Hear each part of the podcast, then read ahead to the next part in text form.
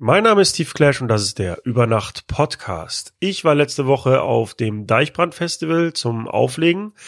Das Deichbrand Festival findet seit 2005 jährlich statt und ist seit 2009 am Seeflughafen Nordholz in oder bei Cuxhaven. Laut Wikipedia waren in diesem Jahr 60.000 Gäste dort und damit zählt das Deichbrand zu den größten Festivals in Deutschland. Und ich habe die Chance genutzt und mich dort mit fünf Menschen unterhalten, die auf dem Festival gearbeitet haben und habe sie gefragt, was ihr Job auf dem Festival ist, wie ein typischer Tag dort aussieht und wie sie zu ihrem Job auf dem Deichbrand gekommen sind. Ich habe mich unterhalten mit Krisch von Oha Music, der als Booker seinen DJ Beauty in the Beats begleitet hat. Beauty in the Beats hat am Donnerstag auf dem Red Bull Bus vor den Drunken Masters gespielt. Ich habe mich mit Richie unterhalten, der als Rigger auf der Fire Stage gearbeitet hat. Rigger sind grob gesagt zuständig für das Aufhängen von Lautsprechern und Lampen und Bandbannern in der Bühnendecke. Ich habe mich mit Niklas unterhalten, der mit seiner Band Raz im Palastzelt aufgetreten ist. Außerdem habe ich mit Nils gesprochen, der als Fotograf die Bands Giant Rooks von wegen Lisbeth und Raz begleitet hat. Und ich habe mich mit Delia unterhalten, die die Künstlerbetreuung im Artist Village gemacht hat. Bevor es losgeht, wie immer der Hinweis, dass ihr mich unterstützen könnt finanziell über PayPal oder Patreon. Die Links sind in den Show Notes. Und ich freue mich über jede 5-Sterne-Bewertung auf iTunes. Und jetzt viel Spaß mit dem Festival-Special. Also ich war auch schon mit Künstlern auf Festivals, wo es dann der Künstler äh, bzw. der Veranstalter einfach komplett auf Drogen war, als wir da angekommen sind und mir nicht mal mehr Hallo sagen konnte. War die beste Entscheidung meines Lebens, weil Klettern auch mein Hobby ist und so habe ich es auch noch zum Beruf gemacht. Ja, und ich habe nur noch mit Klettern zu tun, auch Industrieklettern gehört da auch noch mit zu. Aber hauptsächlich Festivals, Bühnen, halb neun haben wir quasi Load-in. Das heißt, wir äh, fahren unser ganzes Zeug, den, den großen Anhänger zur, zum Palastzelt rüber, packen alles hinter die Bühne, bauen insgeheim schon mal auf, während ein anderer Künstler spielt. Und äh, um 22.20 ist es dann soweit, dass wir auf die Bühne gehen. Ich glaube, 30 Minuten vorher haben wir dann Soundcheck.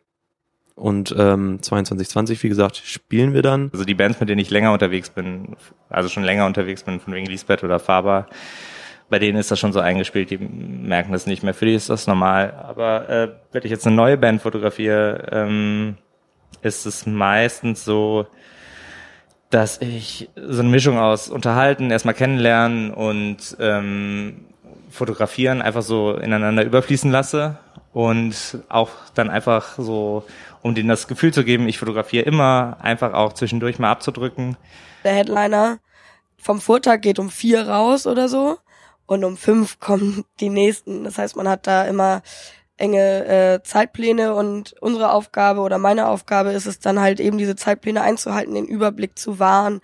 Und es geht also lapidar von Handtüchern, die manchmal auf einmal ein Riesenproblem werden können, weil einfach nicht genug da sind oder so, ähm, äh, bis halt zu ernsten Problemen wie man braucht einen Sanitäter, ein Künstler kommt zu spät, was macht man jetzt irgendwie, ähm, ja.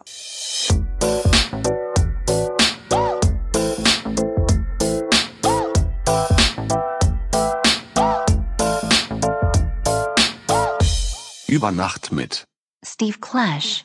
Moin, ich bin Christian und äh, ich bin hier als Booker und Tourmanager für meine Agentur Oha Music. Welchen Künstler be äh, begleitest du? Ich bin hier mit Beauty and the Beats, dem dir durchaus bekannten DJ. Ja, den kenne ich deshalb, weil er auch schon mal bei uns äh, eine Folge im Podcast hatte. Ich weiß. Ähm, kannst du dich noch an dein erstes Festival erinnern, wo du privat warst? Ähm, erinnern wir übertrieben, aber das erste Festival, auf dem ich war, war Rock Over Germany. 1990 in meiner Heimatstadt Lüneburg auf dem Flugplatz mit so großartigen Künstlern wie Tina Turner, Rod Stewart, Prince, Christa Burke. Du hast Prince live auf einem Festival. Joe erlebt? Cocker. Du hast Prince live auf Ja. einem Festival. Das ist okay. Mit neun. Mit neun. Und das Ähm, hat mich so derbe angefixt, dass ich danach, äh, ich glaube, mit 15 auf meinem ersten Festival richtig alleine war, ohne Eltern und von da an eigentlich konstant. welches war das denn mit 15? Äh, es war in Rendsburg. Ich weiß nicht mehr genau, wie es heißt, leider, aber es haben gespielt unter anderem äh, Fettes Brot, Fishmob, Tokotronic und Motorhead. Das ist beeindruckend, dass du das alles noch weißt. Ich habe da gerade neulich äh, tatsächlich recherchiert, weil ich dran denken musste. Also du hast dich auf das Gespräch vorbereitet, das finde ich gut. Nein. Äh, Ja, äh, Beauty in the Beats hat gestern gespielt auf dem Red Bull Bus. Gestern war Donnerstag, heute ist Freitag. Ähm, erzähl mal, wie dein, also was dein Job ist als Booker und wie, wie der Tag so aussah gestern. Also der Job beginnt ja weit im Voraus. So, es geht dann darum, mit in dem Fall Red Bull darüber zu sprechen, zu welchen Konditionen und zu welcher Zeit, an welchem Tag Beauty and the Beats hier spielt. Und ähm, das ist ganz viel Kommunikation einfach per E-Mail, per Telefon, Deal aushandeln, das drumherum aushandeln, wenn es darum geht, dass wir vielleicht eine Unterkunft brauchen oder auch gerne was trinken und essen würden auf dem Festival, welche Zugangsberechtigung man so bekommt, sowas. Und gestern sah der Tag so aus, dass wir uns in Hamburg getroffen haben, dann gemeinsam mit sehr viel Stau zum Deichbrand gefahren sind, äh, aber mit einem guten Puffer als erfahrener Tourmanager weiß man ja, dass man rechtzeitig losfahren sollte. Und dann waren wir hier gegen so 18 Uhr, haben uns dann akkreditiert, einen Parkplatz gesucht, eingecheckt. Äh, wir sind äh, tatsächlich dieses Jahr zum ersten Mal äh, mit dem Vergnügen ausgestattet gewesen, eine eigene Garderobe zu haben. Waren dann erstmal Backstage Ja, die ihr auch intensiv genutzt habt gestern, ja. also das Putzteam hat sich gefreut, denn sie mussten nichts sauber machen. Das lag aber auch an der Versorgung, die Red Bull dann nochmal separat in ihrem Backstage zur Verfügung stellt. Und ähm, genau, dann waren wir einmal bei der Bühne und haben uns da angeguckt, ob die Technik soweit passt, ob äh, alles vorbereitet ist, haben noch was gegessen und dann war Soundcheck und dann war um 21.30 Uhr auch schon Showtime. Du hattest eben gesagt, ihr habt eingecheckt. Ähm, erklär das doch nochmal. Also, ähm, ja, man geht zum Counter, also man geht zu so einem bestimmten Punkt und dort bekommt man Bändchen und Artistpässe. Genau. Also es gibt ja unterschiedliche Zugangsbereiche auf so einem Festival, insbesondere dieser Größenordnung. Jetzt gerade sitzen wir im Pressebereich, für den ich zum Beispiel eigentlich gar nicht akkreditiert bin, weiß ich nicht genau. Darf ich das nicht sagen? Mist. Vielleicht bin ich auch akkreditiert, ich habe ein Artist-Bändchen. Ähm, und äh, genau, dann gibt es halt noch einen Bereich für die Crew, für die Künstler. Es gibt ein sehr, sehr schönes Artist Village hier auf dem Deichbrand mit einem Whirlpool, einem wunderbaren Catering und so weiter. Und ähm, genau, dafür bekommt man halt vorab dann schon Informationen zugeschickt. Ich glaube, das Ding heißt Voucher. Vielleicht spricht man es auch anders aus. Aber Ich sag's auch immer sag so. mal Voucher. Der Franzose würde Voucher sagen wahrscheinlich. Wahrscheinlich. Und da steht halt drauf, mit wie vielen Leuten man quasi hier Zugangsberechtigung bekommt, wo man parkt, äh, wo man hinfahren muss. Diese ganzen Informationen sind sehr kompakt aufbereitet, äh, sehr professionell und da hat man dann eigentlich schon alles sehr gut bei der Hand. Und dein Auftraggeber ist aber nicht das Deichbrand-Festival, sondern die Agentur, die Red Bull betreut. Stimmt das? Ähm, jein, ähm, in dem Fall ist es Red Bull direkt tatsächlich. Ähm, die buchen halt das Programm auf ihren Red Bull Tourbus hier. Ähm, mit dem Deichmann hat man dann trotzdem auch direkt Kontakt, wenn es halt um diese Schnittstellen geht zur Akkreditierung und so weiter. Aber genau, das Booking läuft über Red Bull in dem Fall. Du hast ja öfter ähm, Kontakt zu Veranstaltern, also nicht nur zu Festivalveranstaltern, sondern auch zu Clubs und lokalen Veranstaltern. Ähm, Gibt es da einen signifikanten Unterschied oder ist es, also man könnte sich ja zum Beispiel vorstellen, dass jetzt ähm, Veranstalter, die so ein großes Festival machen wie das Deichbrand, äh, sowieso in den Tagen, bevor es losgeht, halt sehr viel zu tun haben. Ist es für dich als Booker anders mit Festivalveranstaltern zu arbeiten oder ist es genauso? Im Vergleich zu Clubs jetzt explizit? Oder? Zum Beispiel zu Clubs oder mit welchen Veranstaltern du noch zu tun hast? Also ehrlich gesagt, ähm, es gibt sowohl im Club als auch im Festivalbereich solche und solche. Und äh, es gibt professionelle Veranstalter und äh, weniger professionelle. Ich arbeite auch mit Künstlern, die beispielsweise aus dem Audiolied-Umfeld kommen und dann häufiger auch mal auf selbstorganisierten oder autonomen Jugendzentren oder ähnlichen Plattformen spielen. Das ist natürlich eine andere Hausnummer als jetzt bei so einem Festival wie hier. Kannst du mich noch gut hören? Ich kann nicht sehr gut Chefboss haben gerade hören. begonnen zu mal, spielen. ja, ja, das ist der jetzt ein Wumane bisschen Bass. Party im Hintergrund, aber das macht ja nichts. ich habe Ähm, nur auf die Uhr geschielt, aber äh, sprich gerne weiter. Genau, und es ist auf jeden Fall, insofern finde ich in beiden Bereichen so, dass man solche und solche hat und so ein Festival wie das Deichbrand ist natürlich extrem gut organisiert, ähm, bis ins kleinste Detail und von daher, ähm, ja, habe ich aber im Festivalbereich auch schon andere Erfahrungen gesammelt. Also ich war auch schon mit Künstlern auf Festivals, wo es dann der Künstler äh, beziehungsweise der Veranstalter einfach komplett auf Drogen war, als wir da angekommen sind und mir nicht mal mehr Hallo sagen konnte. Und geschweige denn, wo wir hin müssen, wann, wo und wo wir spielen und welche Technik da ist. Also Also kann man zusammenfassend sagen, jetzt so ein professionelles Festival wie das Deichbrand ist wahrscheinlich angenehmer äh, für dich als jetzt ein Ja, auf weil- Drogen sich befinden. Schon, weil wenn, also ich meine, das war ja auch eine Ausgangsfrage, wenn es halt darum geht, was für eine Funktion ich habe. Es geht natürlich am Ende darum, mich für meinen Künstler sozusagen, um meinen Künstler zu kümmern, um seine Belange. Und äh, das ist natürlich umso einfacher und umso angenehmer, desto besser das halt vorbereitet ist. Es gibt Verträge im Vorfeld, es gibt Rider, also Bühnenanweisungen und Catering-Rider, wo dann drin steht, was der Künstler so gerne trinkt und isst und was sonst noch wichtig ist. Und wenn das halt im Vorfeld gelesen wird, ist das halt schon mal die halbe Miete. Das denke ich mir auch immer, wenn, wenn das denn mal gelesen ja, ja, eben, du kennst werden das ja. würde. ich ich kenne das. So, heute ist ja Freitag, also das heißt, euer Auftritt war gestern, du bist aber immer noch hier. Äh, Ja. Was, wie verbringst du jetzt noch die Zeit? Also, ähm, ich bin tatsächlich, mit dem Deichmann habe ich mittlerweile schon eine ganz besondere Verbindung, weil ich jetzt, glaube ich, die sechsten, sechs oder sieben Jahre jedes Jahr hier war. Wir haben auch ein paar Jahre hier die VIP-Party bespielt und solche Späße. Und ähm, bei Beauty and the Beats ist es so, dass er ausnahmsweise an diesem Wochenende mal frei hat. Und deswegen haben wir dann gesagt, okay, es wäre cool, wenn wir vielleicht noch eine zweite Nacht ein Hotelzimmer bekommen und noch ein bisschen hier bleiben können. Und insofern sind wir jetzt heute noch privat hier und gucken uns das Ganze nochmal einfach ein bisschen an. Warst, warst du überrascht, als du zum ersten Mal Backstage gewesen bist und gesehen hast, wie es hinter den Kulissen aussieht? Also man muss dazu sagen, dass ich habe schon gesagt, ich war früher ganz viel private Festivals von Hurricane Rock am Ring bis Fusion so, ähm, auch jährlich mehrere so. Also ich bin da relativ tief im Thema gewesen und ich habe 2004 selbst mein erstes eigenes Festival veranstaltet, das Lunatic Festival in Lüneburg und das war meine erste Backstage-Erfahrung in dem Sinne. Ähm, insofern habe ich nicht so, also ich habe mir das Backstage damals sozusagen selber mitgeschaffen und war dadurch dann erstmals in Berührung damit. Ich mache aber auch Jobs wie zum Beispiel das Artist Care bei einem Festival wie dem Spektrum in Hamburg, ähm, wo sehr viele manchmal auch etwas äh, äh, kompliziertere Rapper äh, zu Gast sind. Und insofern habe ich da schon auch irgendwie einiges erlebt, was man dann sozusagen natürlich von auf der anderen Seite des Zaunes halt nicht mitbekommt. Und äh, mittlerweile aber, glaube ich, eine gewisse Gelassenheit und Routine, weil ich das auch schon ein paar Jahre mache. Und ähm, weiß ich nicht, also ich finde beide Seiten cool, aber mich reizt es tatsächlich mittlerweile auch nicht mehr so drei, drei Tage irgendwo hinzufahren, zu campen und dieses ganze Festivalleben sozusagen mitzunehmen, weil aus dem Alter bin ich mittlerweile auch so ein Stück weit raus. und äh, finde es halt umso spannender dann irgendwie eher so mitzuwirken hinter den Kulissen auf, über die eine oder andere Funktion halt. Kannst du denn das dann auch noch genießen, wenn du vor der Bühne stehst, wenn so ein bisschen das Ganze entzaubert ist? Ähm, selten. Du bist auch häufig gar nicht so richtig in der Situation. Also heute vielleicht noch ein bisschen, aber meistens bist du ja dann irgendwie nur einen Tag auf dem Festival und kriegst halt gar nicht so viel mit. Also du guckst vielleicht dann irgendwie mal bei dem Künstler vorbei, den du gut findest oder so. Aber dass du eine ganze Show mal siehst, ist echt eher selten, bei mir zumindest. Ähm, was schaust du dir noch an, bevor, bevor du wieder fährst? Mm, Ich weiß es noch nicht so genau, ehrlich gesagt. Also jetzt gerade spielen Chefboss. Ähm, zu denen habe ich eine persönliche Beziehung und habe sie noch nie live gesehen. Ähm, deswegen würde ich da auf jeden Fall gleich nochmal vorbeischauen. So. Danach spielt Sio, den kann man sich auch mal, mal geben.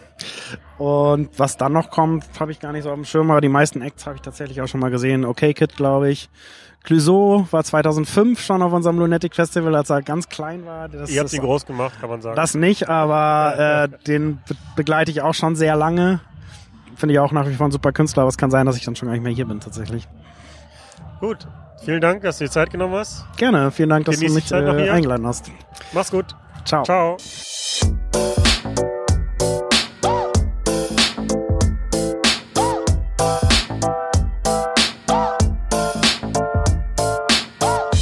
Über Nacht mit. Steve Clash.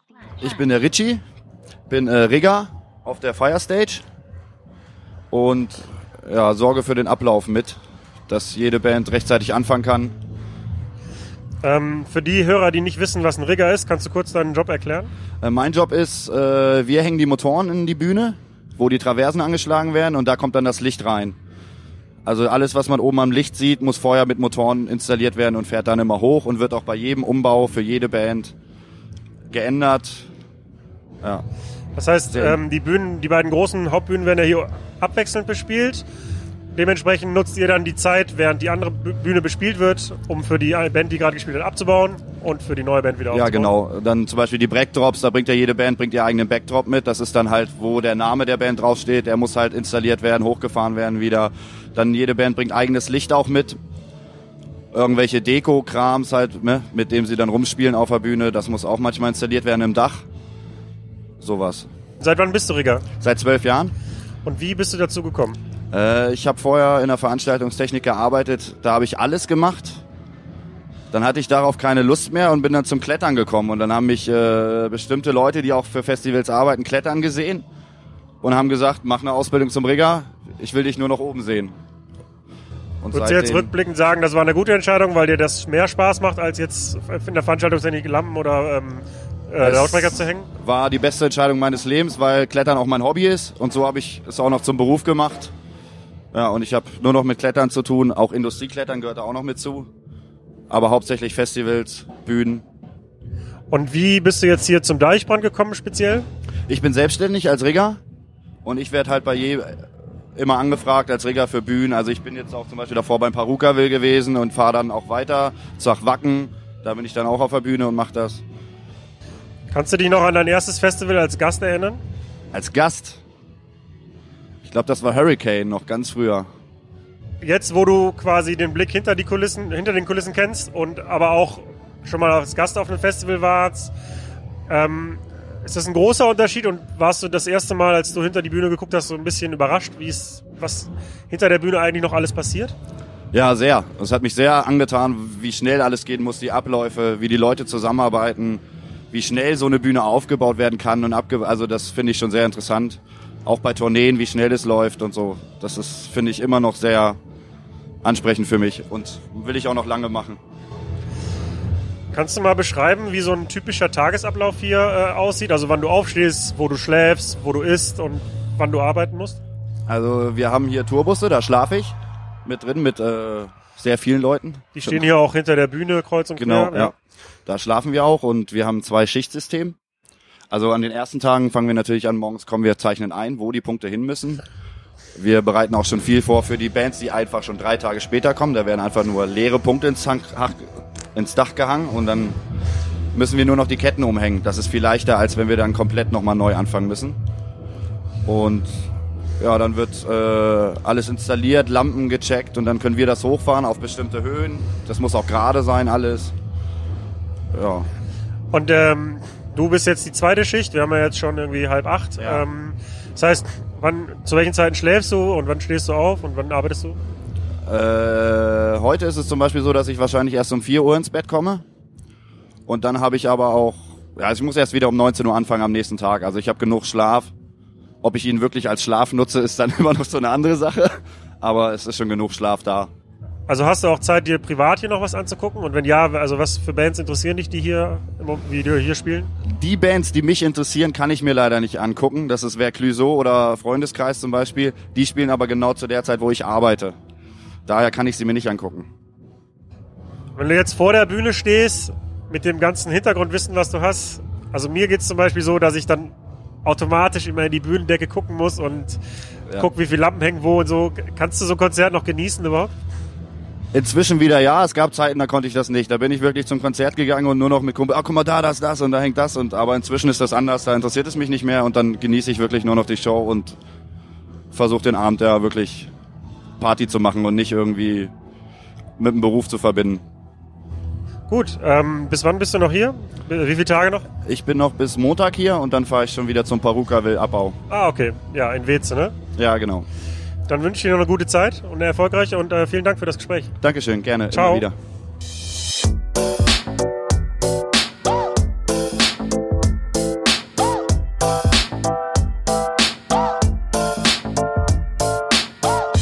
Über Nacht mit. Steve Clash. Hey, ich bin Niklas und äh, ich spiele heute mit meiner, mit unserer Band Raz auf dem Deichbrand. Ähm, für die Hörer, die Raz noch nicht kennen, ähm, wie viel seid ihr und wer, wer, wer gehört noch dazu zu der Band und wie würdest du eure Musik beschreiben? Ähm, wir kommen aus dem Emsland, sind vier Freunde, die sich quasi aus dem Kindergarten schon kennen, ähm, haben so, ich würde mal sagen, die klassische Bandbesetzung, zweimal Gitarre, Bass, Schlagzeug und so ein bisschen Synthesizer.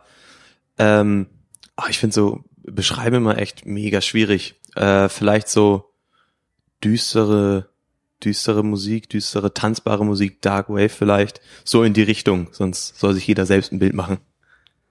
Würdest du zustimmen, wenn ich sage, ihr macht Indie-Musik im weitesten Sinne? Ja, auf jeden Fall. Also ich glaube, Indie ist immer so ein bisschen, äh, also eigentlich, wenn Indie halt von diesem ursprünglichen Ding Indie von Independent kommt, äh, glaube ich, dass man uns da auch zuzählen kann, ja. Ähm, bevor wir hier zu deiner, Auf zu deinen Aufgaben am Festival kommen, habe ich eine private Frage. Wann kommt Indie zurück? Oh, das ist eine gute Frage. Ich glaube, also wir frage haben. deshalb, weil ich hoffe, dass es bald passiert, aber du musst Bist- es ja wissen. Du bist, Bist ja du Indie-Fan? Ich bin, habe ich immer gedacht, eigentlich nicht so Indie-Fan, aber in letzter Zeit habe ich gemerkt, wie, wie gerne ich das eigentlich höre. Sowohl alte als auch neue Sachen. Deshalb frage ich. Also äh, Lass mich tippen, du bist auch so, heute ist so dein Tag, oder? So ein bisschen äh, The Killers, The Killers so Ähm, 2000er ja, ich- Indie, oder nicht? Also ja, ja, ich gebe dir recht, aber ähm, ich muss ja heute auch noch um 2.30 Uhr auflegen, deshalb ich versuche viel Schlaf zu kriegen und ähm, kann mir halt nicht alles angucken. Aber du hast im Grunde hast du recht. Okay. Genau. ähm, ja, zur Frage, wann Indie zurückkommt. Ähm, ja, gute Sache. Es war natürlich ein bisschen provokant, weil Ich- äh, ja. die Frage ist, ist Indie weg? Also wahrscheinlich nicht. Aber. Ich weiß es nicht. Ich glaube, doch, ich finde schon, Indie ist nicht mehr im, im, im Hauptaugenmerk der, der Leute. Also es gab auf jeden Fall Zeiten, 90er oder Anfang der 2000er, wo Indie viel präsenter war. Also, was weiß ich, jetzt, ähm, wenn ich an äh, Oasis denke oder so, die Britpop so ein bisschen Indie machen, da wo es irgendwie auch herkommt, ein bisschen früher, da war das ja viel präsenter. Und ähm, als wir unser zweites Album tatsächlich gemacht haben, haben wir auch überlegt, ob Indie wiederkommt. Und viele Leute waren so der Meinung, dass alles so in, in, in Zirkeln verläuft. Also dass alles irgendwann nochmal wiederkommt. Und ich glaube, oder ich bin auch der Ansicht, dass, dass es so ist, dass alles sich wiederholt. Also wenn man jetzt so äh, Dance Music gerade wieder hört, dass irgendwann auch in ein paar Jahren wieder klassische Alternative Rock Music wiederkommt und dass die Leute irgendwann immer gesättigt sind, so dass äh, alles immer wiederkommt. Ja, ich stimme dir da absolut zu. Also das ist auch das, was ich halt beobachte, wenn ich, wenn ich auflege und mich in Clubs bewege. Aber ähm, was mich interessieren würde, habt ihr beim, beim Entstehungsprozess von Musik jemals während des kreativen Prozesses über solche Dinge nachgedacht? Also zum Beispiel, was ist gerade Trend oder was gefällt den Leuten gerade oder was muss ich machen, um auf Spotify-Playlisten zu kommen oder so? War das jemals Thema? Mm. Ich glaube, ich würde lügen, wenn ich sagen würde, nee, wir schotten uns da komplett ab. Also klar, man hört auch Musik, äh, die man persönlich nie hören würde, aber was gerade im Trend ist. So, also ich glaube, da da kann sich auch nie, kein Künstler von freisprechen. Also irgendwie, um aktuell zu bleiben, hört man immer Musik, was also die gerade aktuell ist und äh, dementsprechend fließt sowas auch ein, wenn man merkt, dass jetzt Sachen wie äh, Young Huren oder Cloud Rap gerade äh, interessant ist, dann versucht man nicht das zu imitieren, aber man, man versteht zumindest, okay, das möchten die Leute gerade haben.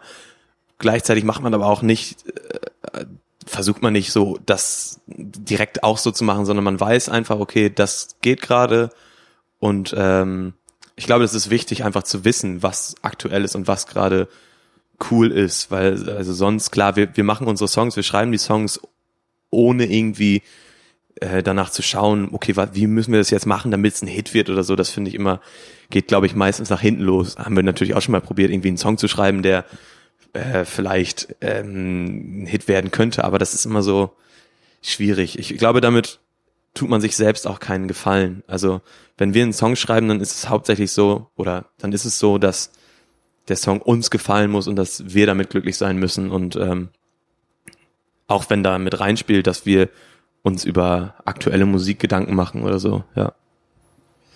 Ähm, wir sitzen hier im Artist Village bei euch im, in der Garderobe. Ähm, heute ist Samstag. Ich komme ein bisschen durcheinander, das ist auch Festivals immer. Nee, heute ist Samstag tatsächlich. Heute ist tatsächlich genau, Samstag, ihr ja. spielt nachher noch. Ähm, kannst du mal beschreiben, so wie der Tagesablauf für dich war bisher und wie er noch weiter verläuft?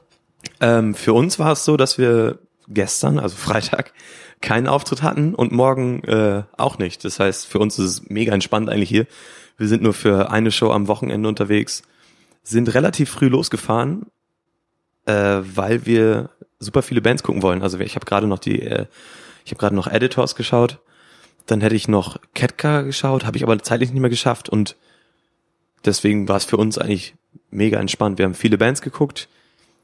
Dann sieht's für uns so aus, wenn du jetzt so explizit fragst, dass wir um halb neun, ich weiß nicht, wie genau du das wissen willst, Sehr, aber gerne sehr genau, ja. halb neun haben wir quasi Load-in. Das heißt, wir äh, fahren unser ganzes Zeug, den, den großen Anhänger zur, zum Palastzelt rüber, packen alles hinter die Bühne, bauen insgeheim schon mal auf, während ein anderer Künstler spielt. Und äh, um 22.20 ist es dann soweit, dass wir auf die Bühne gehen. Ich glaube, 30 Minuten vorher haben wir dann Soundcheck. Und ähm, 22.20, wie gesagt, spielen wir dann. Danach wird logischerweise abgebaut. Und äh, dadurch, dass wir morgen keine Show haben, werden wir uns noch schön ein paar Bands angucken. Also das heißt, The Killers spielen äh, zeitgleich, über, überschneidet sich sogar noch ein bisschen mit uns. Die schaue ich mir noch an. Danach auf jeden Fall Bilderbuch. Und wenn hier so alles vorbei ist, noch ein Bierchen getrunken wurde, dann äh, geht's ins Hotel und morgen äh, früh oder Mittag wieder zurück. So sieht unser Tageswochenendplan quasi aus.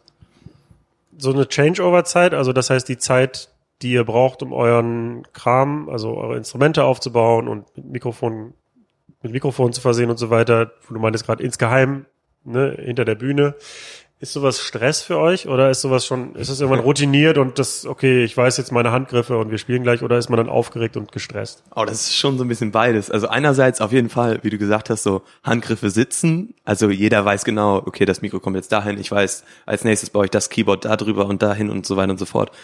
Aber man weiß auch, okay, fuck, jetzt so in ein paar Minuten ist Soundcheck und danach gibt's kein Zurück mehr. Dann ist halt Stage Time, dann müssen wir auf der Bühne sein.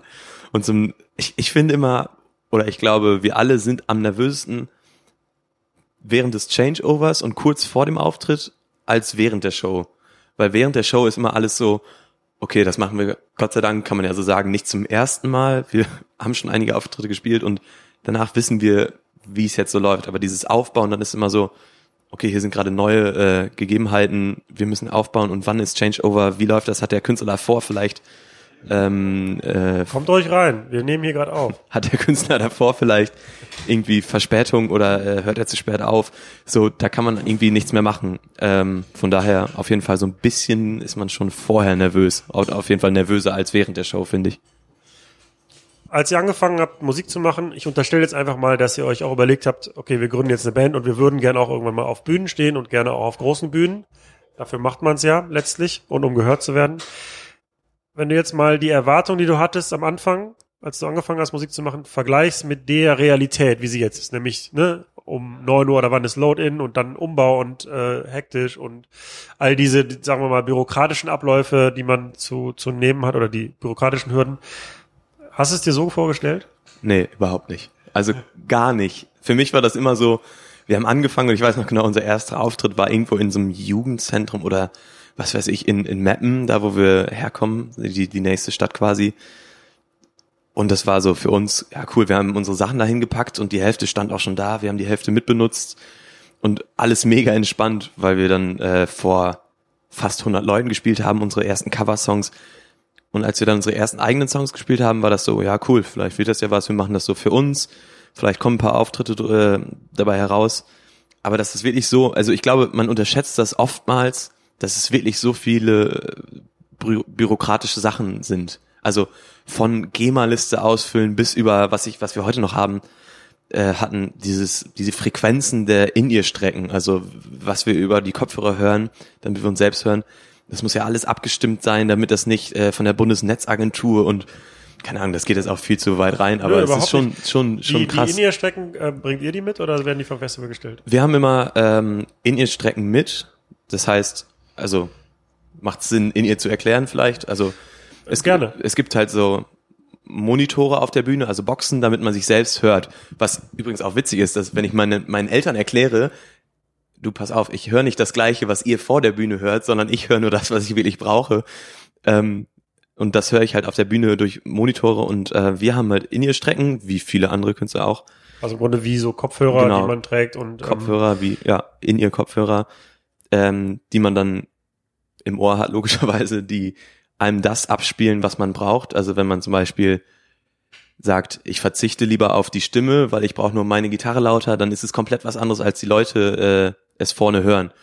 Und das gibt's halt total viele ätzende Sachen wie welche Frequenzen nimmt man, weil total viele Mobilfunkanbieter jetzt Frequenzen von LTE und WLAN aufkaufen und dementsprechend muss man voll aufpassen, wie, wie das ist mit den Frequenzen, die man dann benutzt und ja. Genau, also es gibt ja noch auch, auch Funkmikrofone bei Festivals und auch sehr, sehr viele Funkmikrofone. Genau. Plus halt In-Ear-Strecken sind quasi Funkmikrofone nur andersrum. Also das Sound Signal dann- wird nicht von der Bühne ans Mischpult gesendet, sondern umgekehrt vom Mischpult auf Gut, die wie Bühne du das und dann- erklärst für deine Zuhörer. und ja. dann, und dann in dein Ohr quasi. ja, Genau, und die Frequenzen sind stark begrenzt auf jeden Fall. Und ähm, genau. ich ähm, hatte jetzt gar nicht auf dem Schirm, dass die Band ihre eigenen In-Ear-Strecken mitbringt. Ich dachte, der, der Dienstleister vor Ort stellt die. Aber Also es gibt beides. Also einer, also wir machen es oft so, dass wir das mitbringen, weil wir auch teilweise kleinere Festivals spielen, wo das eben nicht gegeben ist. Also letztes Wochenende waren wir in Münster beim Nah am Wasser Festival.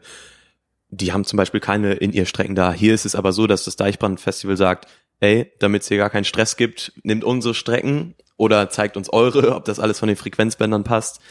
Ähm, damit die da halt, also hier laufen ja auch viel mehr Leute rum und Leute, die mit äh, Funkgeräten rumlaufen und was weiß ich.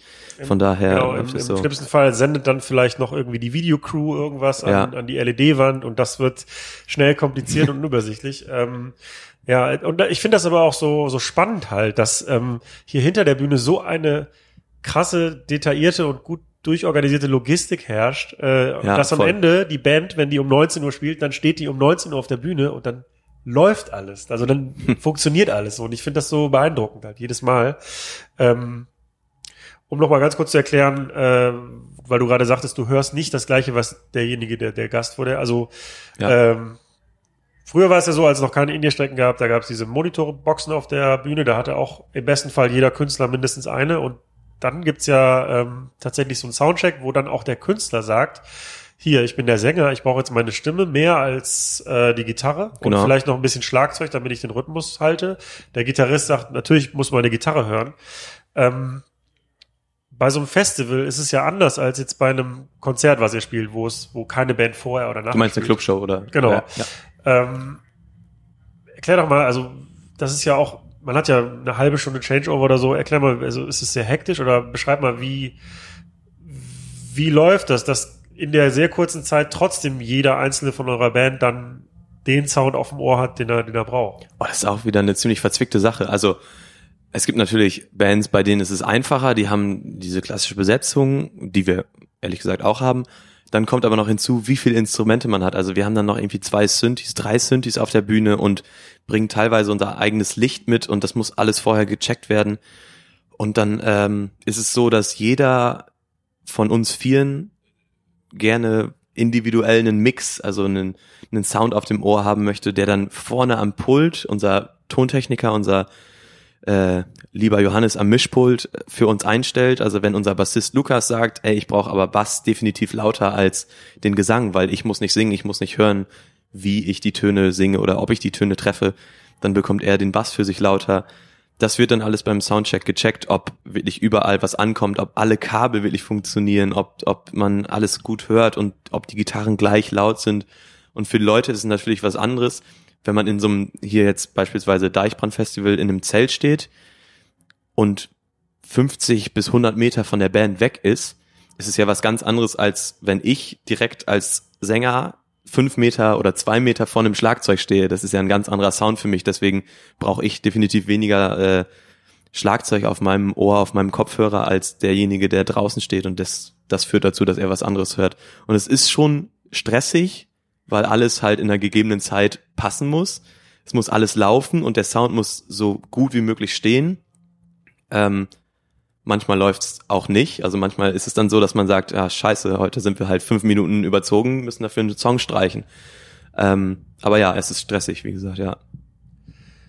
Wenn du jetzt, du sagst ja, ihr bleibt noch ein bisschen, du willst dir noch ein bisschen was angucken heute. Kann man, wenn man das Wissen oder ja, das Wissen hat, wie es jetzt hinter der Bühne abläuft, kannst du das dann noch genießen? Also so eine, so eine Bandshow oder bist du dann erstmal so, ah, okay, der Gitarrist, ah, das gucke ich mir jetzt an oder ah, die, der Monitormann steht da oder kannst du das noch genießen als Gast dann? Ja, voll. Also genießen auf jeden Fall, aber ich habe auf jeden Fall einen anderen Blickwinkel. Also ohne das jetzt irgendwie überheblich darzustellen oder so, aber man stellt sich halt eher zum FOH, also zum Front of House, wo der, so der, vor der Techniker steht, um den bestmöglichen Sounds abzufangen und schaut dann auch irgendwie, äh, ist der jetzt gerade ein Techniker über die Bühne gelaufen? Ist da ein Mikro umgefallen? Was passiert da gerade? Also man, man hört sich nicht nur die Musik an, die man mag, sondern auch so ein bisschen überlegt man auch teilweise, was man sich abschauen kann. So, oh, also wenn ich jetzt zum Beispiel jetzt ganz banales Beispiel, The Hives haben zum Beispiel immer äh, Ninjas auf der Bühne, was ich eine total witzige äh, Idee finde. So, man hat ja sonst immer Leute dabei, die aufpassen, wenn was passiert. Okay, da ist ein Mikrofon umgefallen, das muss jetzt wieder vor den Amp. Und die Hives haben das ganz, ganz witzig gelöst, einfach mit Ninjas, so, so total Das doof gelöst. nicht, das ist ja so, also die haben dann, sind da so vermummt und, äh, Ja, genau, so wirklich vermummt und dann so, oh, Ninjas auf der Bühne, die man, die man in Anführungszeichen nicht sieht. Ja, finde ich auch total Ja, gut. clever, ja. Ähm, dieses Wochenende hast du gesagt, habt ihr nur die eine Show, aber ihr spielt noch eine Haufen Festivals dieses Jahr, unter anderem Rocken am Brocken, aber auch noch drei Shows in England, ne? In Leeds, Manchester und London. Ist es anders, wenn man im Ausland spielt? Gerade in England, die ja auch irgendwie bekannt sind für die Herkunft von Indie-Musik. Ist es was anderes? Ja, auf jeden Fall. Also mh, hier in Deutschland ist es so, dass die Leute sehr aufgeschlossen sind auf jeden Fall und ich glaube, wir haben uns auch schon ein leichtes Fundament aufgebaut. Das heißt, wenn wir irgendwo spielen, gibt's immer ein, zwei Leute, die unsere Songs vielleicht kennen. In England ist es für uns so, dass wir natürlich komplett von Null starten. Also wir haben im letzten Jahr 2017 so ein paar Sachen da gespielt, aber wenn wir jetzt wieder nach Manchester oder Leeds, ich weiß gar nicht genau, wo auch immer da dann rüberfahren, dann äh, kann das auch gut sein oder ist es wahrscheinlich so, dass Leute uns noch nie gehört haben. Und es ist dann was anderes, vor Leuten zu spielen, die dich überhaupt nicht kennen, als vor Leuten zu spielen, die schon mal von dir gehört haben. Dementsprechend geht man halt auch anders auf die Bühne. Und ähm, ich finde aber das englische Publikum super angenehm, weil die generell einfach total offen sind für neue Musik und äh, so gefühlt auch alles feiern. Also was heißt alles feiern, aber die sind wirklich überall äh, oder tanzen zu jedem Song mit. Und das finde ich immer mega angenehm, da zu spielen dann. Wenn du jetzt deinem, weiß nicht, wann hast du angefangen, Musik zu machen? In welchem Alter? Wann ich das erste Mal äh, ein Musikinstrument oder so in, die, in der Hand hatte? Ja, zum Beispiel, ja. Boah, Oder wann du zum ersten Ich hab- Mal. ich habe das erste Mal wirklich im Kindergarten äh, Glockenspiel gespielt. Na, okay, sagen wir mal anders. Als ihr die Band habt ihr gegründet, äh, war das, sagst nicht 2012, ne? Ja, elf, zwölf, irgendwie so um den Dreh. Okay, wenn du jetzt in der Zukunft, äh, wenn du jetzt in der Zeit zurückreisen könntest und äh, deinem Glockenspiel ist auch gut, ne? 2012 alten Ich äh, erstmal sagen könntest, ey, pass auf, krass, mach mal weiter, wir werden bald in England spielen und auf dem Deichbrand. Plus, ähm, du könntest ihm noch irgendeinen Tipp geben, einen Rat mitgeben. Was würdest du ihm sagen? Also mit dem Wissen, dass ich, also mit dem Wissen, was jetzt gerade so abgeht oder wie es mir jetzt gerade geht, genau. wie ich du mich bist fühle. jetzt heute und darfst zurückreisen in 2012 und darfst dir selber einen Tipp mit auf den Weg geben.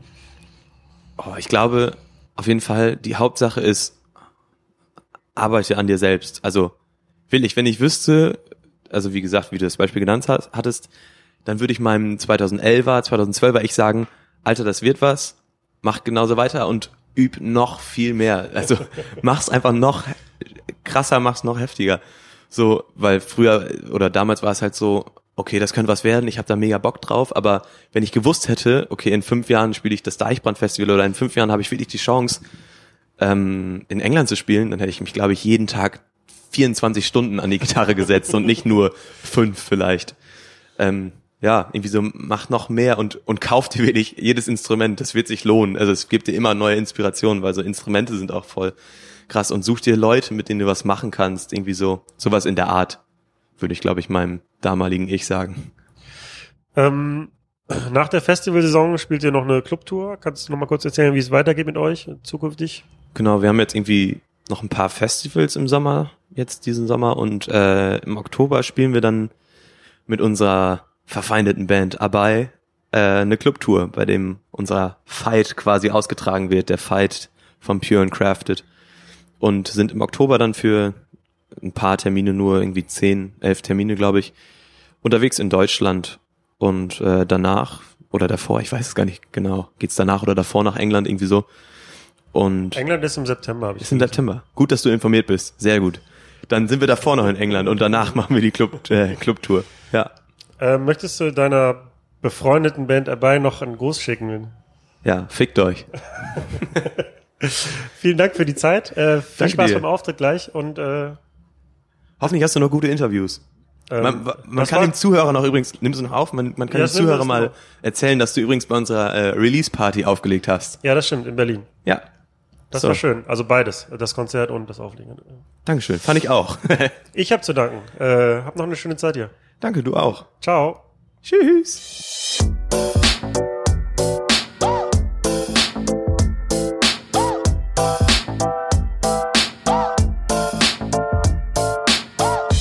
Über Nacht mit Steve Clash. Ich bin Nils Lukas, Fotograf und ich fotografiere Bands hauptsächlich auf Tour und auf diesem Festival auf dem Deichbrand fotografiere ich Giant Rooks gestern am Freitag und am Samstag, also heute, habe ich von wegen Lisbeth fotografiert und Raz. Du begleitest ja auch Giant Rooks zum Beispiel ähm, als Fotograf. Ähm, wer bucht dich denn da? Also ist es die Band oder das Management oder wer genau bezahlt dich dafür? Oder äh, weiß ja nicht, ob du bezahlt wirst, aber wer bucht dich? Ähm, bezahlen tut mich wahrscheinlich die Band. Ist manchmal, manchmal blickt man nicht so ganz durch, aber schon die Band, die entscheidet zumindest, ähm, ob ich mitfahre oder nicht. Und ähm, ja, eigentlich schon, ja. Kannst du mal so beschreiben, also wenn du von, also man kennt das ja, also beim Festival gibt's vorne so einen Graben zwischen Publikum und ähm, Band, da stehen die Pressefotografen drin. Also die Leute, die für irgendeine Zeitung oder für irgendein Online-Portal oder so Fotos von der Band machen. Ist es auch dein Arbeitsplatz oder darfst du dann, weil du von der Band kommst, halt auch mit auf der Bühne rumstehen oder wo ist dein Arbeitsplatz? Ähm, ja, der Graben, ich versuche mal beim, beim Graben, die, beim, der Graben ist ja meistens offen für die ganzen Pressefotografen für die ersten drei Songs. Und ich versuche in den ersten drei Songs auch mal in den Graben zu gehen und nicht den anderen Fotografen irgendwie das Bild wegzunehmen, dass ich zum Beispiel, indem ich im Weg stehe oder so. Ähm, da gehe ich meistens in den Graben, aber für mich sind das nicht die wirklich interessanten Bilder. Also die Grabenfotos ist ja meistens die gleiche Perspektive und man hat meistens die gleichen Shots von der Band.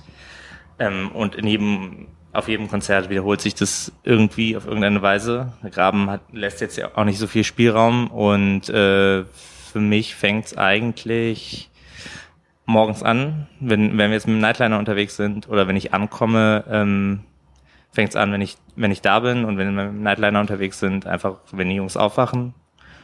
Und dann versuche ich eigentlich den Tag über einzufangen, wie das Tourleben so ist.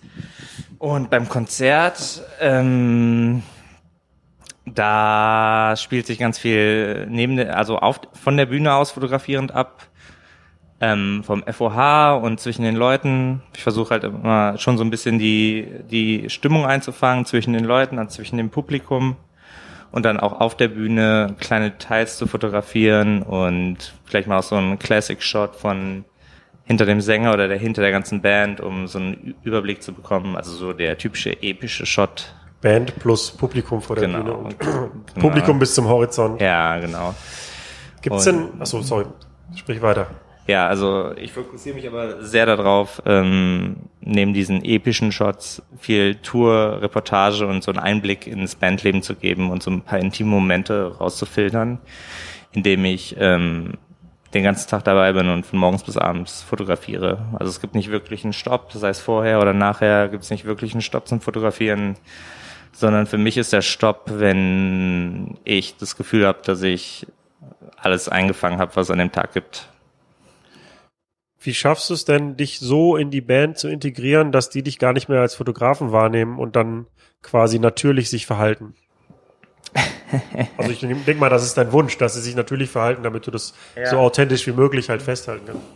Ja, also ich versuche erstmal am Anfang eigentlich, also ich versuche reinzukommen, ich fange von Anfang an an zu fotografieren. Also die Bands, mit denen ich länger unterwegs bin, also schon länger unterwegs bin, von wegen Lisbeth oder Faber, bei denen ist das schon so eingespielt, die merken das nicht mehr. Für die ist das normal. Aber äh, wenn ich jetzt eine neue Band fotografiere, ähm, ist es meistens so, dass ich so eine Mischung aus unterhalten, erstmal kennenlernen und ähm, fotografieren einfach so ineinander überfließen lasse und auch dann einfach so, um denen das Gefühl zu geben, ich fotografiere immer, einfach auch zwischendurch mal abzudrücken, ähm, damit die das Gefühl kriegen, ey, ich bin da und da ändert sich jetzt auch nichts dran und das wird jetzt den ganzen Tag so weitergehen. Und das funktioniert relativ gut, indem man einfach immer da ist und sich so, also natürlich darf man nicht aufdringlich sein und irgendwie so, hey, hey, hey, ich brauche ein Bild, so und sich dazwischen drängen. Also man sollte schon immer mit dem Flow des Tags gehen,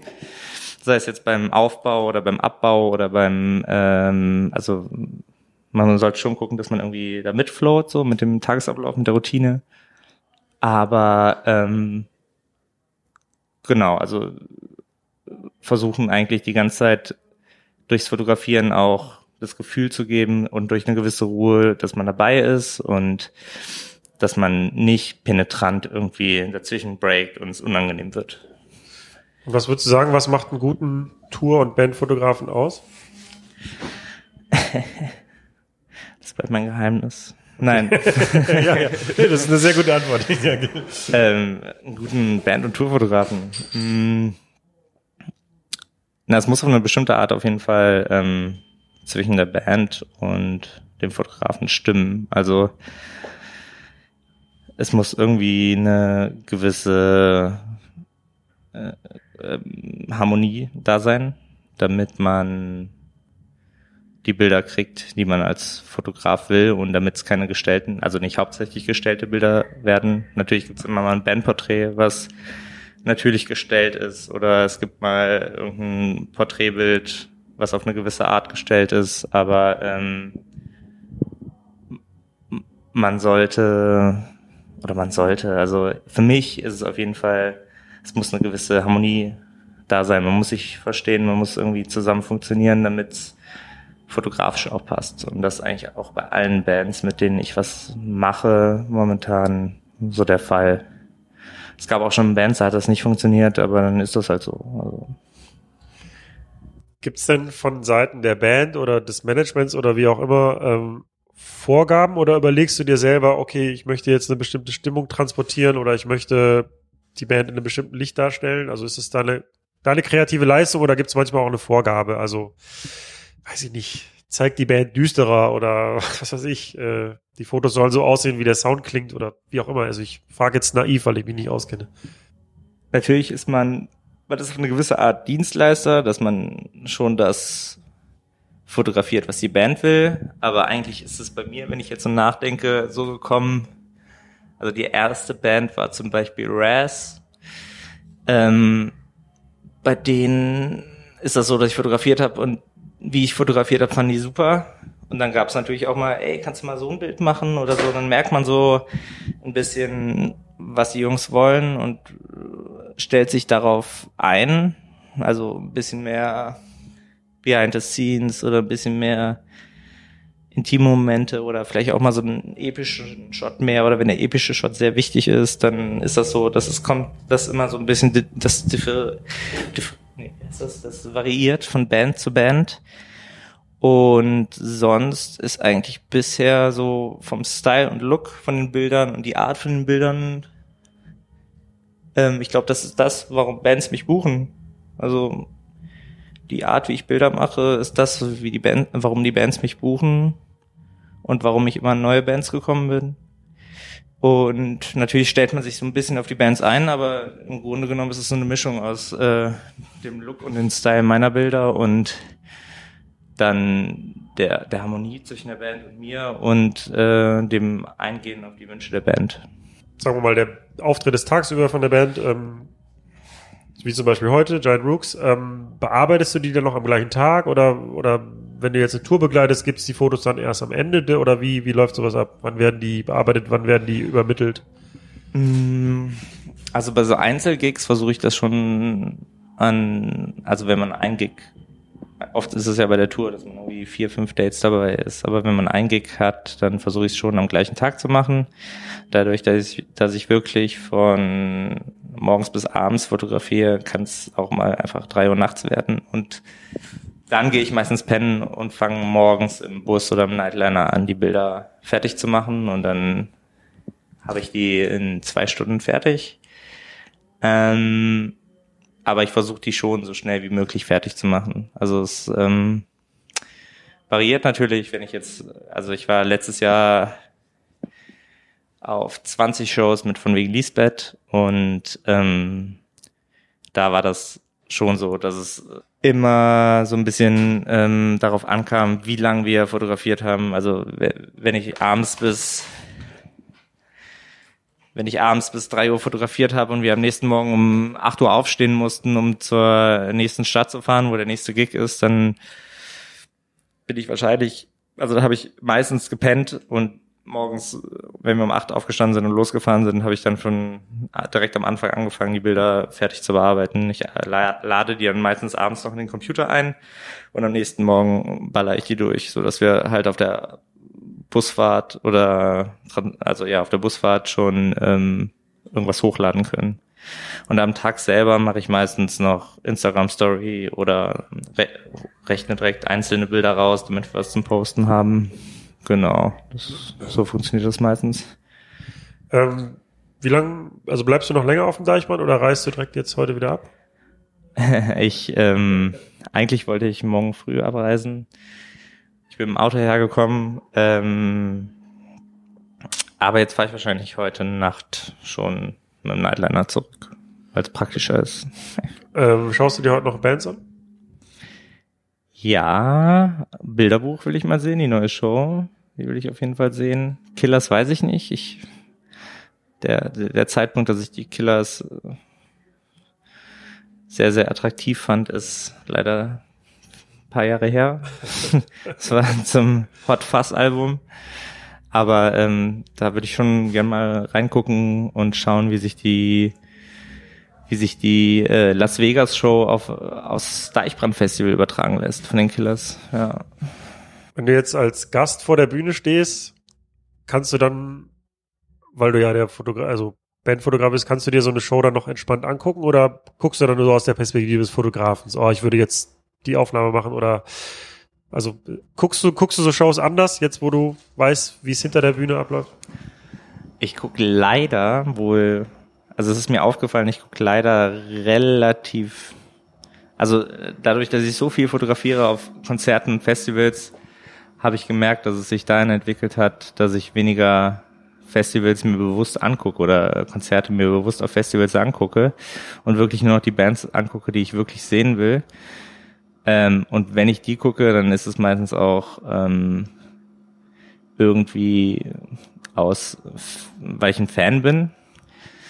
Und bei den ganz großen äh, Produktionen, also bei den ganz großen Konzertproduktionen, sei es jetzt Kraftklub oder ähm, vielleicht auch äh, Bilderbuch heute Abend, die auch eine relativ interessante Bühnenshow haben, da stelle ich mir, also da bin ich schon ziemlich, äh, bin ich eigentlich ziemlich, ähm, würd, da würde ich gerne mal fotografieren, sagen wir so, ähm, und gucken mir genau, also es sieht halt sehr interessant aus und darum würde ich da gerne fotografieren.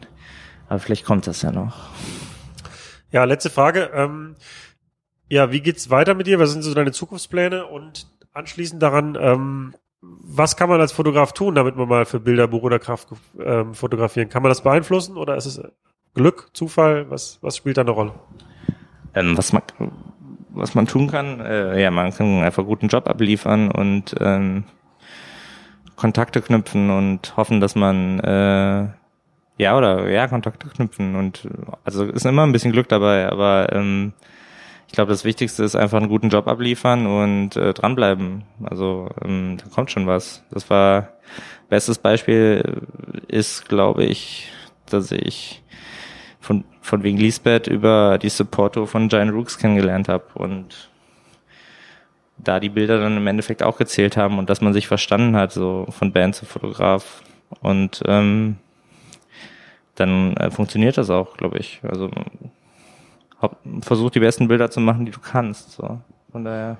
Gut. Dann Shoutout an Kraftclub und Bilderbuch. Meldet euch. Ja, Kraftclub hat ja einen sehr guten Fotografen. Bilderbuch weiß ich jetzt Wer gar macht nicht. das bei Kraftclub? Philipp Gletzem, Philipp. Fröhlich. Den will ich auch noch interviewen im Übrigen. Philipp, melde dich. Melde dich. Gut, ey, vielen Dank für deine Zeit und Ja, äh, habt noch eine schöne Zeit auf dem Festival. Gerne, gerne. Schön mit Mach's dir. gut. Danke. Ciao.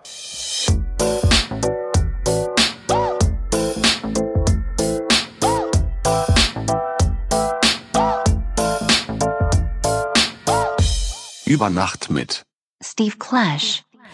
Ich bin Delia und ich mache Künstlerbetreuung im Artist Village auf dem Deichbrand. Ähm, was im Endeffekt vorwiegend geht's um Bands, hängt aber auch mit den Bühnen zusammen und der kompletten Produktion des Festivals.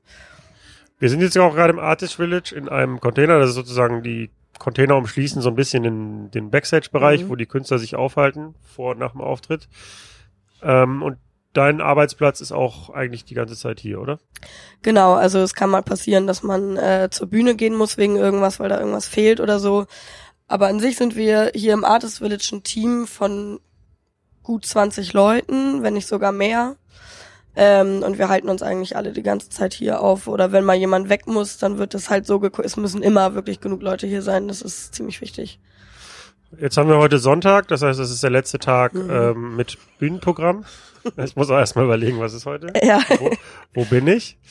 Äh, seit, seit wann bist du hier und wie lange bist du noch hier? Ich bin seit Montag früh hier und fahre morgen, also auch wieder Montag, aber eher gegen Abend. Genau.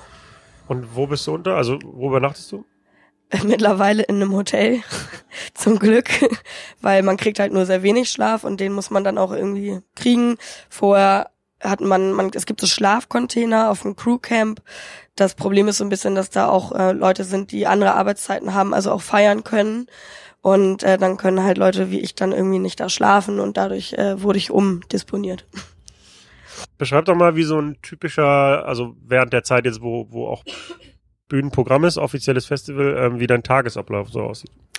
Also an sich sind wir in Schichten aufgeteilt und es gibt auch noch einen Head-Off, das bin nicht ich, ähm, die alles so ein bisschen koordiniert, die auch in der Vorbereitung mit drin war. Und am Ende, im Endeffekt ist es so, dass ähm, diese Schichten sich auch immer anpassen danach, je nachdem, wann welche Band ankommt, wieder neu. Es ist ja wirklich so, dass es sich fast ohne Lücke so anschließt. Wenn die letzte Band geht, kommt die erste auch schon wieder. Ähm, und eigentlich muss man in der Nacht anfangen, um zu erklären, wie der Ablauf ist, weil da fängt es an, dass du den nächsten Tag vorbereitet äh, bereitest.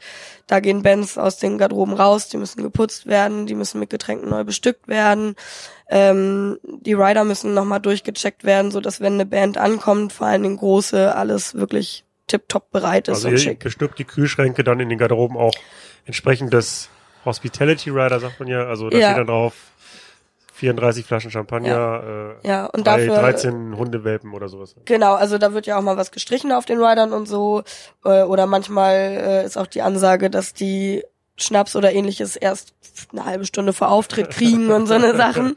Ähm, äh, das bestücken wir auch nicht immer alles unbedingt sofort, aber Bier und Softs auf jeden Fall. Und dafür haben wir aber auch noch ein Team. Also wie gesagt, wir sind ja 20 Leute. Es gibt extra ein Hospitality-Team. Und äh, eigentlich ist es wirklich so, wir behalten einfach diesen Platz im Auge, wir sind für die Künstler immer griffbereit, äh, machen dann auch irgendwie ein bisschen Troubleshooting, wenn was passiert. Genau. Also du sagtest gerade, dass ihr nachts dann die Container leer räumt oder leer räumen lasst und wieder mit, ähm, also sa- sauber macht und mit neuen Getränken und so bestückt. Und dann ist es ja zum Beispiel so, korrigiere mich, wenn es falsch ist, aber ähm, der Headliner muss ja zum Beispiel, also der Headliner des jeweiligen Tages macht ja als erstes morgens den Soundcheck. Das heißt, die Band, die als Mhm. letztes spielt, muss trotzdem als erstes Mhm, hier sein. Ähm, Genau. Die kommen dann wahrscheinlich morgens und ihr nehmt die dann Empfang oder wie läuft das? Genau, äh, die kommen als erstes an, meistens erstmal die Crew, das heißt, ja, die Garderoben müssen im Groben schick sein, vor allen Dingen, weil wir die dann auch meistens uns schon mal so abnehmen lassen. Ähm, das heißt, als ja, es ist dann halt immer nämlich schwierig, weil der Headliner vom Vortag geht um vier raus oder so und um fünf kommen die nächsten. Das heißt, man hat da immer enge äh, Zeitpläne und unsere Aufgabe oder meine Aufgabe ist es dann halt eben diese Zeitpläne einzuhalten, den Überblick zu wahren. Und es geht also lapidar von Handtüchern, die manchmal auf einmal ein Riesenproblem werden können, weil einfach nicht genug da sind oder so, ähm, äh, bis halt zu ernsten Problemen wie man braucht einen Sanitäter, ein Künstler kommt zu spät, was macht man jetzt irgendwie, ähm, ja. Ist es sehr streng, wenn du sagst, die, die Garderoben werden abgenommen? Also guckt dann jemand ganz genau so, okay, hier, der Whisky ist drei Grad Hm. zu warm oder, also, oder ist es einfach so kurz reingeguckt, ja, ja, passt schon, es sieht schick aus oder wie streng ist es? Äh, das kommt ganz auf die Band an, tatsächlich. Also manche sind da wirklich sehr streng. Nein, es wird nicht die Temperatur des Whiskys Also, nee, es war jetzt gemessen. bewusst ein bisschen übertrieben. Ja, natürlich. Nee, das passiert nicht, aber es kann schon sein, dass dann da jemand reinkommt und sagt, nee, aber die Couch muss in die andere Garderobe, die haben ja meistens auch mehrere halt dann. Und äh, das, was eigentlich für Künstler gedacht war, wird jetzt aber zum Produktionsbüro und dann räumst du da erstmal hin und her. Das kann schon passieren. Es ist auch manchmal, nicht, wollte jetzt, wollte ich eigentlich nervig sagen, aber es ist vielleicht nicht das richtige Wort, aber es ist vielleicht manchmal anstrengend, dann, wenn auch dann du denkst, so, okay, wir haben jetzt alles vorbereitet und dann kommt wieder ein extra Wunsch, wieder ein extra Wunsch, oder ist es, siehst du dich da eher so als Dienstleister, so, die haben den Wunsch, also wird das jetzt erfüllt? Das kommt immer so ein bisschen auf die Art und Weise der Künstler an. Es gibt halt äh, Tourmanager, die sich zum Beispiel nicht mal richtig vorstellen und ähm, dann äh, nur fordern auf eine harsche Art und Weise. Da ist man dann natürlich schon irgendwann mal so, hallo, ich bin übrigens der und der, schön dich kennenzulernen, wir arbeiten jetzt 24 Stunden zusammen, wollen wir nicht irgendwie mal höflich bleiben. Es gibt's, das passiert, aber letztendlich ähm, gehört es einfach zum Job dazu und es ist immer schön, wenn man am Ende dann merkt, dass einfach alles geklappt hat und reibungslos abläuft. Deswegen, also diesen Job machen ja auch Leute mit Organisationstalent, die ist ja an sich äh, schon mal befriedigt, wenn was einfach reibungslos funktioniert. So, du bist dann Ansprechpartner für die Band und hilfst denen halt irgendwie Wünsche zu erfüllen und Probleme zu lösen. Ähm, jetzt waren wir im Tagesablauf so weit, dass der Headliner morgens angekommen ist, beziehungsweise die Crew und ähm, die gehen dann, gucken sich die Garderobe an, gehen dann zum Soundcheck. Ähm, wie geht's dann weiter? Ähm, es trudeln immer mehr Bands ein, die man dann in Empfang nehmen muss. Äh, man muss Sachen abhaken, wie die GEMA-Liste, die sehr wichtig ist. Ähm, und die einchecken. GEMA-Liste heißt, die schreiben auf, welche Songs sie spielen und das Festival reicht die dann bei der GEMA ein und Äh, Genau, also man ist ja verpflichtet, die GEMA einzureichen. ist Und eigentlich ja paradox, weil die spielen ja wahrscheinlich ihre eigenen Songs und äh, ja, genau. ist ja eigentlich positiv, also sie kriegen ja dann Geld dafür, dass sie ihre eigenen Songs spielen, oder? Also, Genau, und wenn das Künstler nicht machen, dann fragen wir uns auch immer, na, ihr habt's aber, ne? Also schön, schön für euch. Äh, aber da man es halt melden muss und wenn man dann keine Info hat, dann, äh, man, man muss es ja melden einfach als Veranstalter, dann ist es halt immer doof. So. Ja, ich hatte gestern schon mit Raz gesprochen und ähm, da ja, haben wir halt auch festgestellt, dass, dass es ziemlich, also schon als Band auch so ein paar bürokratische Hürden gibt, nämlich genau wie diese GEMA-Liste auszufüllen. Mhm. Und man stellt sich das immer so toll vor, so Rock'n'Roll und äh, Mhm. äh, Tourleben, aber dann liegt halt so eine Liste, wo man seine Lieder aufschreiben muss. Ja. Nee, es ist schon auch einfach, also ich mache ja auch Tourmanagement sonst ab und zu und ähm, das ist schon auch viel Bürokratie und viel Stress und eigentlich einfach sau viel Organisation. Und eine Band wie Raz, die glaube ich nicht immer einen Tourmanager dabei haben, da ist das dann natürlich nervig, wenn man den nicht dabei hat. Ja, nervig fanden die das nicht, aber Ah, okay. also wir haben nur festgestellt, weil, ich hatte ihn gefragt, ähm, äh, also den Sänger von Raz, ähm, was jetzt für ihn im Nachhinein überraschend ist. Also er hat Mhm. ja angefangen als junger äh, junger Mensch Musik zu machen und jetzt sind die ja so richtig ähm, auf Tour und auf Festivals und so und was was ihn jetzt am meisten überrascht hat an dem Leben hinter der Bühne sozusagen. Und er meinte dann genau, das wäre halt auch so, dass es so diese bürokratischen Schritte gibt. Ja. Aber er hat nicht gesagt, das ist nervig oder so. Ah, okay. Gut, ich find's nervig. das zumindest bei den einen immer einzufordern, weil äh, da rennt man den halt manchmal ganz schön hinterher. Ich glaube, ich würde mir einfach als Band so mein, äh, mein, mein, äh, wie heißt es denn nochmal, den, der Zettel, wo die Songs Setlist. Die Setliste, Die Setlist. Dankeschön. Ich würde mir einfach die Setliste klein kopieren und da draufkleben. Oder so. Ja, das Zeit ist zu die, ne? das ist, das kann man machen. Man kann aber auch als Band theoretisch das machen. Auch manche die GEMA-Vorlage äh, schon am Computer ausfüllen mit den eigenen Daten. Das funktioniert natürlich nur dann, wenn du immer dieselben Songs auch spielst, irgendwie mal einen Sommer lang auf Festivals. Und dann musst du es eigentlich vor Ort nur noch unterschreiben und der Veranstalter muss dann nur noch seine eigenen Daten eintragen. Und das ist eigentlich immer die beste Lösung. Oder sie schicken es per Mail, auch immer gern gesehen. Gut, so, dann äh, hat die Band ihre GEMA-Liste ausgefüllt, hat ihre Garderobe, hat morgens einen Soundcheck gemacht. Die müssen dann hier rumlungern wahrscheinlich den ganzen Tag. Mhm. Also der Headliner vor allen Dingen, weil er als erstes den Soundcheck Mhm. macht und als letztes spielt. Ähm, ja, und dann kurz vorm Auftritt. Dann bestellst du noch einen Shuttle, stimmt das? Ja, meistens, also manchmal sind die Bühnen ja auch nah dran, dann braucht man keinen Shuttle. Ähm, außer es regnet, dann wollen alle einen Shuttle, dann geht's richtig rund. Aber ja, genau, im Endeffekt passieren dann in der Zwischenzeit nur noch so Sachen wie, ich würde gern mal duschen, äh, habt ihr mal ein Handtuch und eben solche Sachen. Das ist dann auch sehr schön. Wir freuen uns immer über simple Fragen. Ähm, deswegen haben wir ja hier auch einen echt großen Bereich, wo wir auch Sachen haben wie ein Pool und Tischtennis und so weiter, weil die viel Zeit dann da verbringen. Und vor dem Auftritt ist es eigentlich wirklich so, die steigen eigentlich nur noch in ihren Shuttle. Gegebenenfalls müssen wir dann nochmal äh, Bühnengetränke und spezielle Bühnenhandtücher oder sowas an die Bühnen bringen lassen. Und dann war es das eigentlich erstmal. Was würdest du sagen aus deiner Perspektive, was muss so erfüllt sein, damit du nach dem Festival sagen kannst, so, du hast einen guten Job gemacht? ähm, ja, warte, da müssen wir eben. Im Endeffekt, wenn es keinen richtigen Breakdown gab, wenn dich kein Tourmanager irgendwie angeschrien hat, wenn keine Band ausgefallen ist, wenn einfach alles immer dann doch irgendwie geklappt hat, weil man es irgendwie dann doch lösen könnte, egal wie unmöglich das vorher aussah, dann sage ich, gut, das haben wir gut hingekriegt. Aber hier sind so viele Gewerke am Start, die damit reinspielen, die komplette Produktion, die hier noch hinter ist. Man kann nicht alles selber beeinflussen. Das ist einfach Fakt. Dafür gibt's so viel. Jetzt hast du gesagt, du schläfst sehr wenig und äh, generell Festivalbedingungen. Gut, du hast jetzt ein Hotel, aber vorher musst du im Container schlafen und so weiter. Ähm, das sind ja schon sehr extreme Bedingungen auch. Aber was würdest du sagen, macht den Reiz an deinem Job aus? Weil sonst würdest du es ja nicht machen wahrscheinlich. Ähm, wenn man, also dieser Job, den kann nicht jeder machen und den will auch auf gar keinen Fall jeder machen. Ähm, auch wenn man als Außensteher vielleicht denkt, ah, ist doch total cool, die ganzen Künstler und ist doch super. Äh, in Wahrheit ist das ganz anders und das muss einem einfach liegen und man muss da irgendwie einfach Bock drauf haben. Irgendwo ist es halt dann doch noch Rock'n'Roll, auch wenn es viel um Bürokratie und Handtücher geht. Ähm, und man hat ja auch ein geiles Team, man kennt die Leute irgendwie schon lange und dann hat man da Bock drauf. Und es ist ja auch immer nur eine Woche. Ne, dann hat man ja erstmal auch gegebenenfalls eine Woche frei oder so. Also der, der Stress lohnt sich. Genau. Also einmal Vollgas, einmal 100 Prozent geben. Man beweist sich halt damit auch selber einfach so ein bisschen. Man geht an seine Grenzen und man ist dann auch stolz auf sich einfach.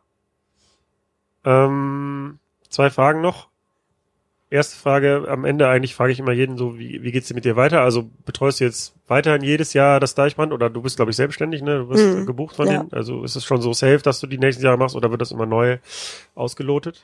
Ähm, ich denke, das ist safe. Es ist jetzt mein viertes oder fünftes Jahr hier und ich wüsste nicht, warum äh, das nächstes Jahr nicht wieder so sein sollte. Es kann als Selbstständiger gerade in der Musikbranche immer sein, dass du dann einfach doch nicht kannst. Weil ne, man macht ja nicht nur auf dem Deichbrand einmal im Jahr Künstlerbetreuung, ich mache auch noch Tourmanagement Für und wen machst du es? Für welche Bands? äh, Gör, ähm, wenn sie auf Headline-Tour in Deutschland gehen. Genau. Aber die sind ja auch viel in England, da bin ich dann zum Beispiel nicht dabei. Ähm, genau, man kriegt ja Aufträge einfach rein und man muss dann als Selbstständiger immer entscheiden, was möchte ich machen, was lohnt sich für mich auch am meisten und ja. Letzte Frage, ähm, was steht heute bei den Toten Hosen im Kühlschrank? Da muss man eigentlich das Hospitality-Team fragen. Auf jeden Fall haben die einen ganz, ganz tollen Weißwein bestellt äh, gehabt. Den haben wir auch für die, den haben sie auch schon, den finden sie super. Und wir haben den aber vor drei Tagen selber mal probiert. Wir hatten ein bisschen Ja, mehr man- gekauft. Man muss ja auch die Qualität prüfen. Ja, ja, sicherlich. Man muss ja auch mal testen, vielleicht ist der ja auch irgendwie verkorkig oder man weiß Absolut, es ja nicht, absolut, ne? ja, ja. Muss man sicher gehen, haben wir probiert, ist sehr lecker. Ja, kann man anbieten. Sehr lecker. Gut. Dann danke ich dir für deine Zeit, vielen Dank. die, die eh knappe Zeit, die du hier hast und äh, ja, wünsche dir noch eine schöne Restzeit hier. Dir auch. Vielen Dank. Tschüss. Ciao. Das war das Festival-Special mit Gesprächen vom Deichbrand-Festival. Vielen Dank für die Aufmerksamkeit. Bitte nicht vergessen, mir eine 5-Sterne-Bewertung auf iTunes zu hinterlassen und vielleicht gefällt dir auch noch Folge 34 mit Arash Baumhaus. Und er hat den ganzen Abend zwei Cola getrunken, zwei Cola Light und war einmal auf Toilette und da war es auch so und er meinte, I'll be right back, but if the song stops, just press play here with the next one. Und dann kam er halt auch innerhalb von einer Minute wieder, obwohl die Toilette halt ein Stockwerk höher war und 800 Leute im Laden und du dich halt krass durch die Bar kämpfen musstest. Und das war super, da hast halt natürlich auch total die Begeisterung. Und er hatte voll Spaß und hat es auch gezeigt. Hat am Ende, weiß gar nicht, ob es am ersten oder zweiten Mal war, da hat er dann irgendwann noch äh, Oldschool Electro aufgelegt, also oh, ich weiß ich nicht, äh, von Planet Rock bis dann zu deeperen Sachen und ist irgendwann auf dem Dancefloor, als es schon leerer war, um halb sechs oder so und hat noch gebreakt und Windmills gemacht. Das war so gut. Mir macht's halt megamäßig Spaß, Leuten in irgendeiner Art und Weise weiterzuhelfen, ob das mit Erfahrung ist oder mit Manpower oder mit Geld, die wir halt, also was wir halt hier beim Label bieten können. Und dann eigentlich auch lustig. Äh, ich weiß nicht mehr genau, ob ich das 100% akkurat zusammenkrieg, aber um das mal kurz zusammenzufassen, war das dann so auf der Ebene, ich habe noch nie Labelmanagement gemacht. Ich habe dem Labelmanager von äh, Boys Noise damals, als ich als Booker gearbeitet habe, natürlich über die Schulter geguckt und ich weiß, dass ich überhaupt keinen Bock habe, Lizenzkram zu machen, Abrechnungen, Excel-Sheets, damit kannst du mich jagen, das will ich nicht. Und dann war so, nee, das ist alles outgesourced oder das machen andere, da muss ich nicht drum kümmern. Okay, ja, ich habe keinen Bock darauf. Ja, nee, das muss nicht machen. Ich habe keinen Bock darauf. Ja, das muss nicht machen. Ja, was muss ich denn machen? Und dann war wirklich die erste Antwort sowas wie, ja, so ein bisschen Kreativität und einen guten Vibe mitbringen. Und ich so, okay, das kriege ich hin. Cool.